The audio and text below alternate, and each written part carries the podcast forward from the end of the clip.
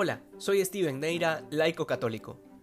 Uno de los grandes desafíos que plantea la vida cristiana es el de salir de nosotros mismos para ir al encuentro de las necesidades de los demás.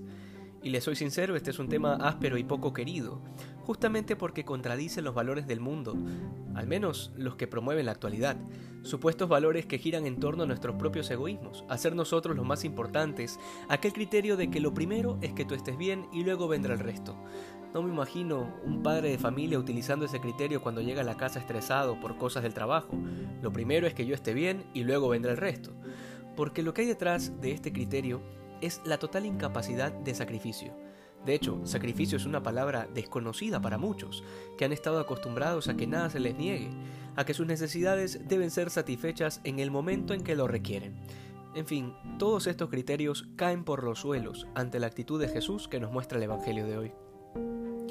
El Señor les lava los pies a sus discípulos y les recuerda que el servidor no es más grande que su Señor, ni el enviado más grande que el que lo envió. En otras palabras, si Él, que es el Mesías y Dios, hizo este gesto de servicio, con mayor razón deberíamos replicarlo nosotros como parte normal de nuestra vida cristiana.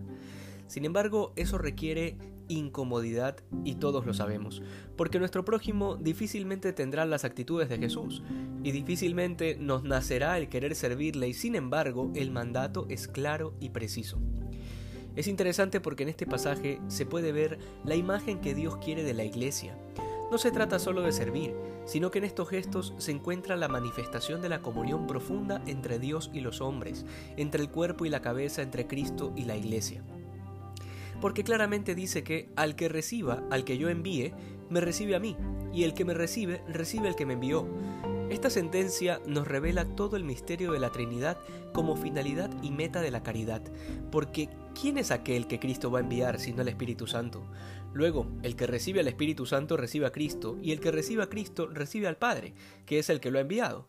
Esto no es otra cosa que la manifestación perfecta de la comunión de amor que se vive en Dios no allá en la vida eterna, después de la muerte, sino aquí y ahora, a través del servicio a los demás, a través de la caridad, porque es justamente el amor el puente que nos acerca a lo que debemos ser.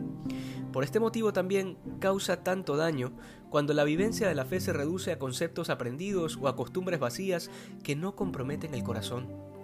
La traición de Judas, que también hoy el Señor la menciona de pasada, tengámoslo presente, sucedió primero en pequeños momentos concretos de falta de amor Judas no resolvió traicionar al Señor de la noche a la mañana, no se cerró a la revelación completa del Mesías de un momento a otro, no, fue un proceso, y un proceso que fue poco a poco minando el camino del amor.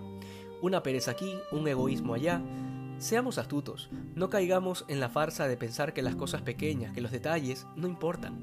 Créanme, a la hora de la hora, en el día del juicio, desde la falta más pequeña hasta el detalle de amor y servicio más diminuto, serán contados con un peso divino.